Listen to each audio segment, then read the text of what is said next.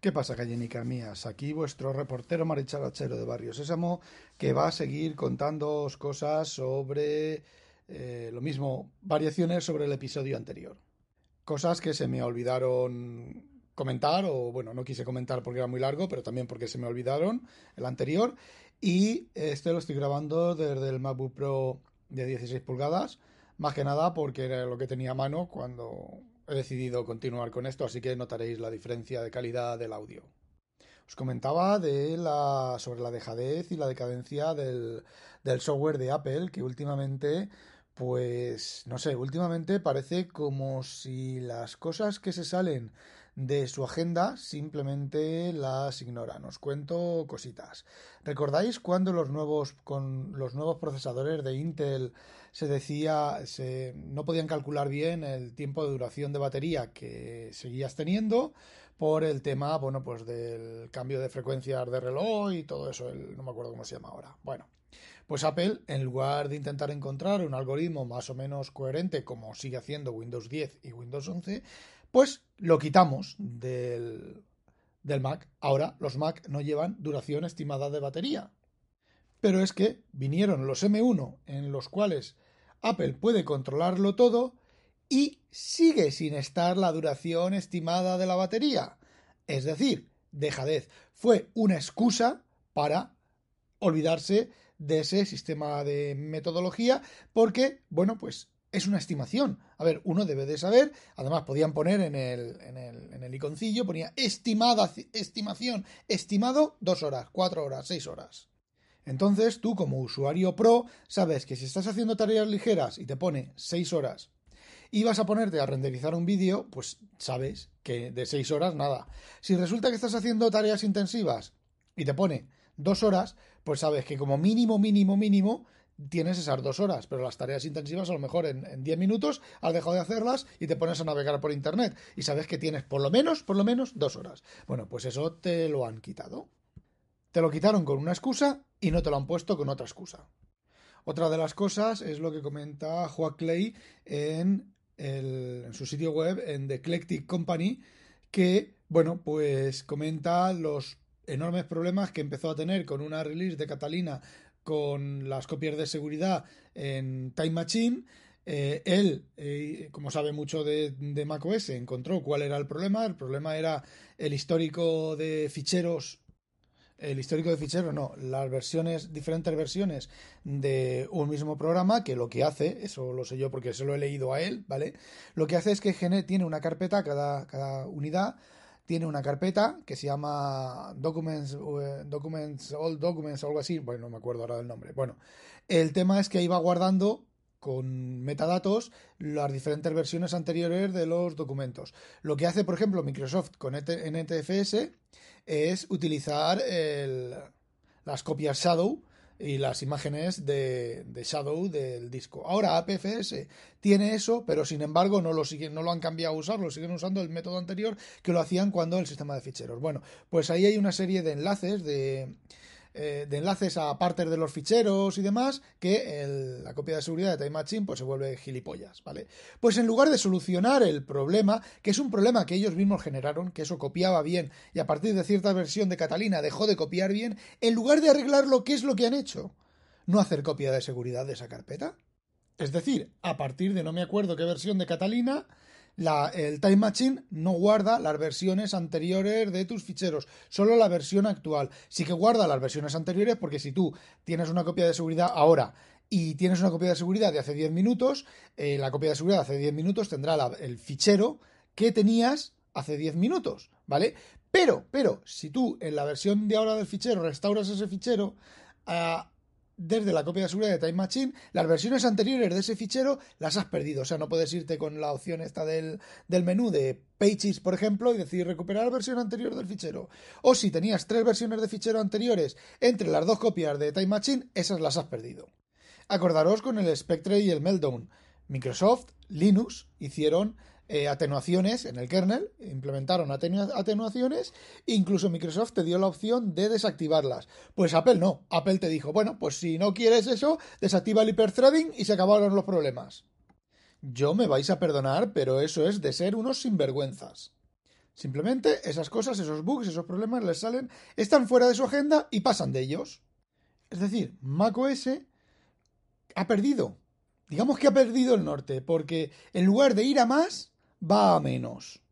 Y bueno, otra de las cosas que Apple últimamente nos tiene, bueno, Apple y en cierta parte Microsoft también, aunque Microsoft parece ser que con Windows 11 lleva el camino más o menos correcto, y es el tema del aspecto visual.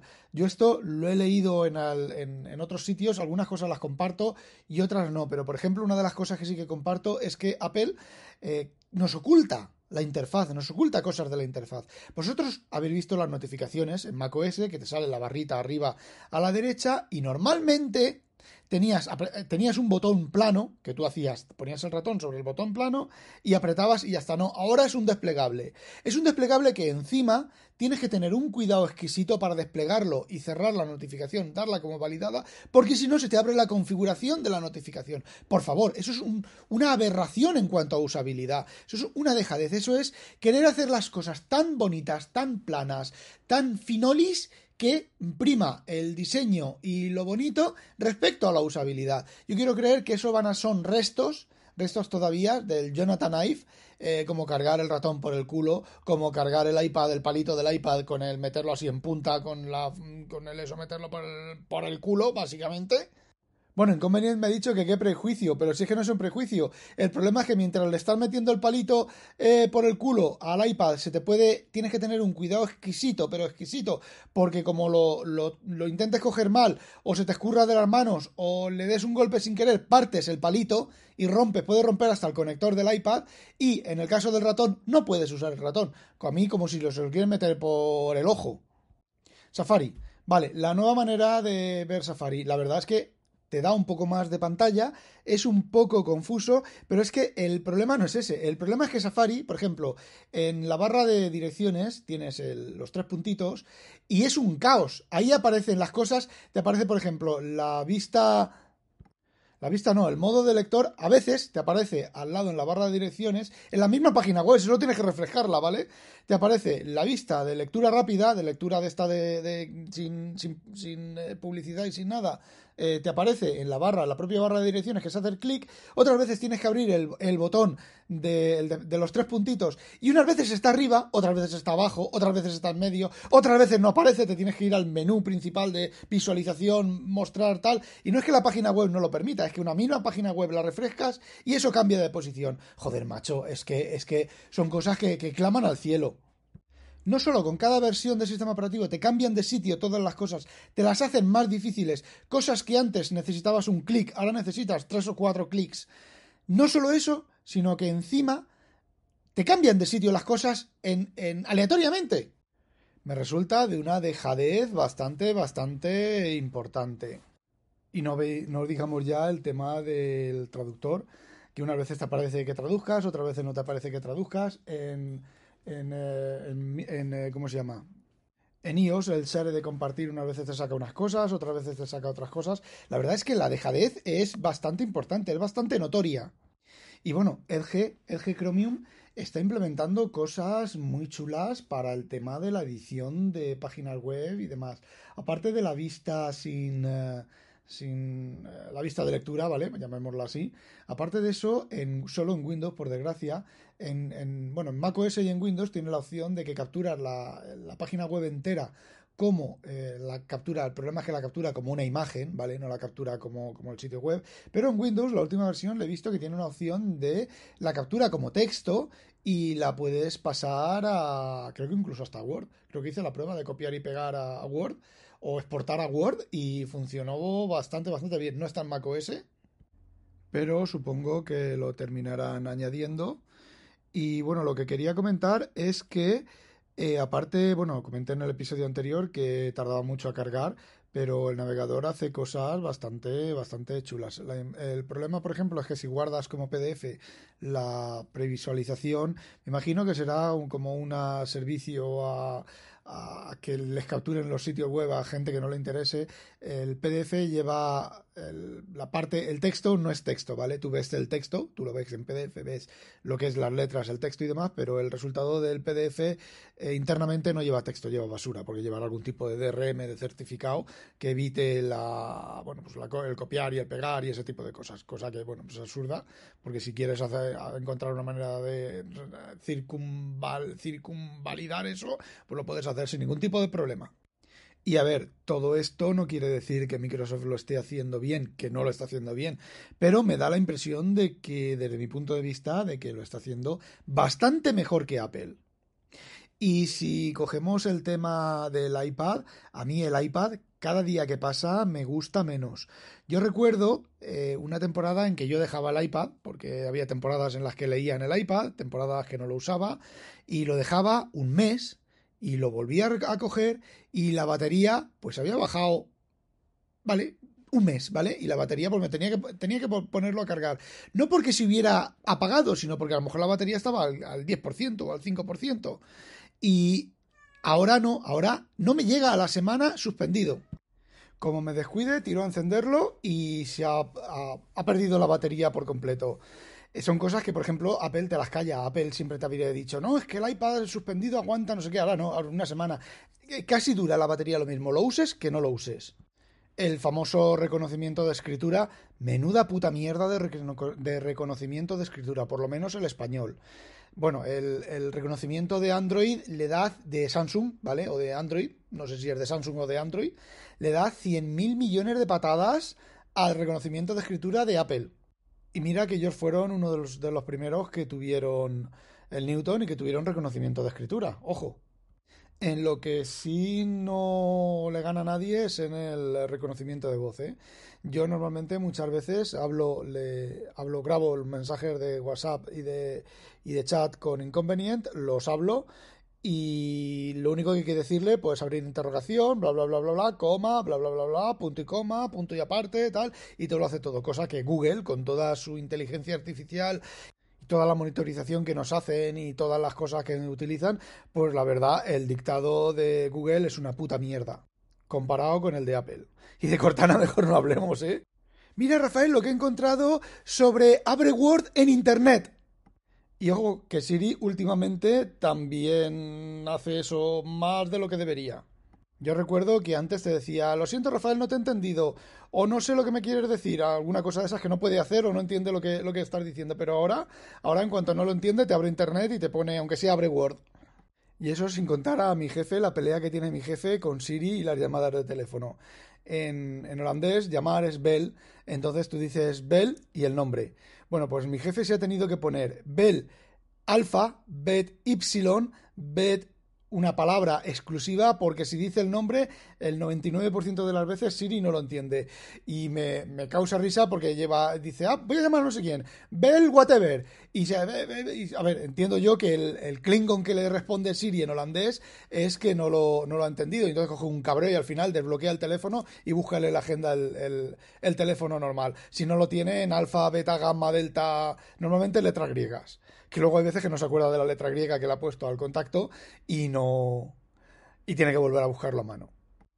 Y bueno, tengo la esperanza de que el nuevo sistema de búsqueda de Microsoft, que están probando ya algunos beta testers de Windows 11, que van a cambiar el método de, búsqueda, el, o sea, el motor de búsqueda, eh, a ver, me gustaría que buscara y encontrara, porque desde la época de los CHM y ha llovido, Microsoft no ha sido capaz de desarrollar un motor de búsqueda que funcione. Me gustaría tener la esperanza, conociendo, me parece que va a ser otra mierda más, fashion super chippy guay, que al final de cuentas pues no va a servir para absolutamente nada. Que por cierto, Spotlight está haciendo las mismas cosas de buscar y no encontrar. Tengo que usar programas de terceros para que me encuentre ficheros. Por ejemplo, ahora estoy usando Sherlock, que se llama así, que es una especie como de, de circulito con una lupa dentro, que ese programa busca y encuentra. Me he vuelto a instalar Alfred y también tengo una licencia regalada de Commander One Pro que también funciona. A ver, yo nunca he sido fan de los clones del Midnight Commander, hay mucha gente que es virtuoso usando esos programas. Yo la verdad es que no, no termina de, convencerme a mí ese, ese formato de programa, aunque en Linux lo uso, lo he usado. No me sé los, los atajos de tecla y demás, pero bueno, el programa este que también busca y encuentra. Respecto a los M1, podríamos añadir que el padre de los M1 se ha ido a Intel, aunque Intel parece ser que todavía no ha entendido la diferencia entre microprocesador y SOC, pero bueno, a lo mejor el tío este se, lo hace entender. Y una cosa muy curiosa de Safari que me acaba de pasar ahora es que cuando tienes la navegación esta moderna sin pestañas, que es todo en la, barra en la barra de arriba, hay veces que ahí tienes una ventana abierta y en la barra de direcciones se te pone el iconcito de cerrar a la, a la izquierda para que cierre la pestaña. Bueno, pues a veces no aparece. Y me acaba de pasar, tienes que cambiarte a otra pestaña, volver a esa pestaña y entonces la puedes cerrar. Y volviendo al iPad, eh, Apple en, este, en estos momentos mucho M1, mucho LIDAR, mucho Machine Learning, mucho tal, pero los iPads son cada día peores. ¿eh? En, rendimiento, en rendimiento no, pero en duración de batería y en... No sé, no termina... Cada vez me gusta menos el, el iPad OS y lo que hacen los iPad y yo qué sé, no sé. Debe ser que me estoy haciendo mayor y se me está calcificando el cerebro Inconveniente me acaba de mirar, porque el gato me ha echado, dice que sí, porque el gato me ha echado de mi despacho, me ha quitado el sillón hace un rato. Yo la mato, me dice que ya soy mayor. Tía, pero si soy un chavalín de 50 y casi dos años. Y de hecho, comparando con la Tab S6, que creo que también va para tres años de, de antigüedad la tableta, la duración de la batería es muchísimo mejor. El rendimiento, el rendimiento es el mismo. Es equivalente a con las cosas que yo hago es exactamente el mismo. Las aplicaciones tardan lo mismo a abrirse en las dos plataformas, las aplicaciones nativas de cada plataforma, ¿vale? Lo que no puedes hacer es tener una tableta Android y usar aplicaciones portadas de Apple a Android y viceversa, tener una, un iPad y utilizar tabletas, eh, programas portados de Android o nativos de Android portados a iOS. Las aplicaciones escritas originalmente para cada plataforma se abren exactamente igual, el rendimiento es exactamente el mismo, el reconocimiento de escritura de la, de la S6 le da sopa con ondas al iPad, que em, es mucho más antiguo. De hecho, ya la... La, ¿Cómo se llamaba? Las, e, estas de 12 pulgadas y de 10 pulgadas que tengo yo una en el cajón, de, de, de hace ya por lo menos 10 años todavía. O sea, sigue funcionando mejor ese reconocimiento de escritura. ¿Cuál es el problema de Android? El problema de Android son las aplicaciones de tableta y la propia interfaz que no está diseñada para tableta. Abres, abres eh, mm, eh, ¿cómo se llama? Joder, abres Twitter y es como si fuera un teléfono gigante. Abres la mayoría de aplicaciones y es como si fuera un teléfono gigante.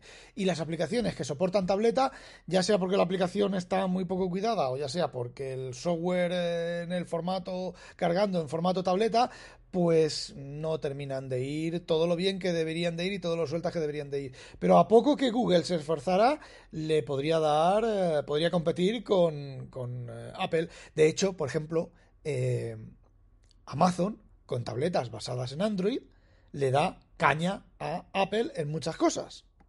Y Windows en modo tableta, pues mejor no hablemos. Aunque para ser sincero, no lo he probado en modo tableta, no tengo una Surface, no voy a tener una Surface ni equivalente, ni un convertible ni nada hasta... Hasta el verano. Hasta el verano, me dice inconveniente. Eh, ya veremos pero desde luego como o cuando Windows 11 sea capaz de ejecutar aplicaciones Android si no lo eliminan, que no me extrañaría nada que lo eliminaran por cualquier motivo de copyright o cualquier cosa, eh, Windows en tableta podría ser algo, en la tableta híbrida podría ser algo muy, pero que muy, muy, muy, pero muy, muy interesante. Veremos luego la implementación y como he dicho si no lo abandonan, porque aquello de Windows multipantalla, a ver, Windows soporta multipantalla desde hace pues no sé, desde, la, desde Windows NT o antes. Eh, pero aquello esto de las diferentes pantallas y todo eso que anunciaron a bombo y platillo, es que es lo de siempre. Te anuncian algo bombo y platillo y luego no lo terminan. Eh, Apple está aprendiendo de eso. Apple, desde ¿cuánto, ¿cuánto tiempo hace que anunciaron lo de esto del, de la continuidad con el ratón y el teclado sobre todos los dispositivos?